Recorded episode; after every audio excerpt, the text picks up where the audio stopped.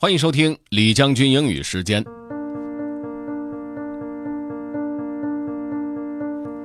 各位好，今天和大家分享的内容呢，来自于一个非常有意思的网站。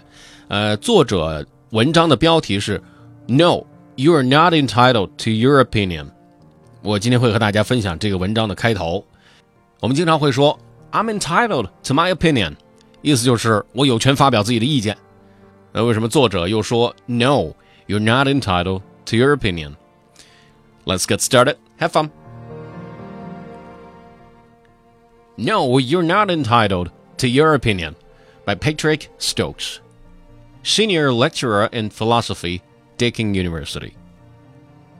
Every year, I try to do at least two things with my students at least once. First, I make a point of addressing them as philosophers, a bit cheesy, but hopefully it encourages active learning.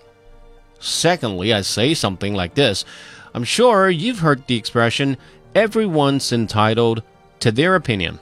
Perhaps you've even said it yourself, maybe to head off an argument or bring one to a close. Well, as soon as you walk into this room, it's no longer true. You're not entitled to your opinion. You're only entitled to what you can argue for. A bit harsh? Perhaps, but philosophy teachers owe it to our students to teach them how to construct and defend an argument and to recognize when a belief has become indefensible. The problem was I'm entitled to my opinion is that all too often it's used to shelter beliefs that should have been abandoned. It becomes shorthand for I can say or think whatever I like. And by extension, continuing to argue is somehow disrespectful. And this attitude feeds, I suggest, into the false equivalence between experts and non experts that is an increasingly pernicious feature of our public discourse. Firstly, what's an opinion? Plato distinguished between opinion and common belief and certain knowledge, and that's still a workable distinction today. Unlike 1 plus 1 equal 2 or there are no square circles, an opinion has a degree of subjectivity and uncertainty to it.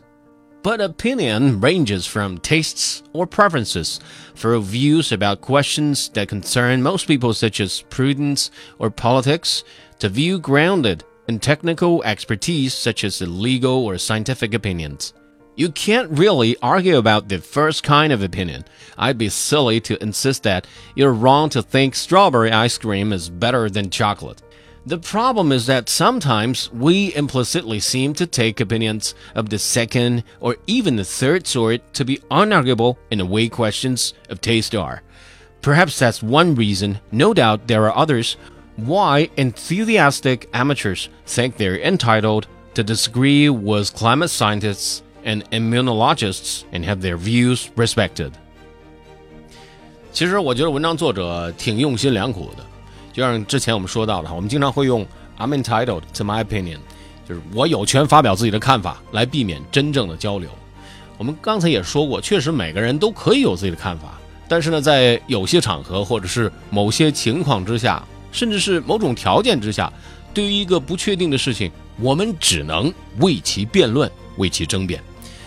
如果你想回听本期节目，可以关注重庆之声的微信公众号“重庆之声”，点击品牌进入李将军英语时间就可以了。另外，还可以在喜马拉雅 FM 上面搜索李将军，就可以找着我了。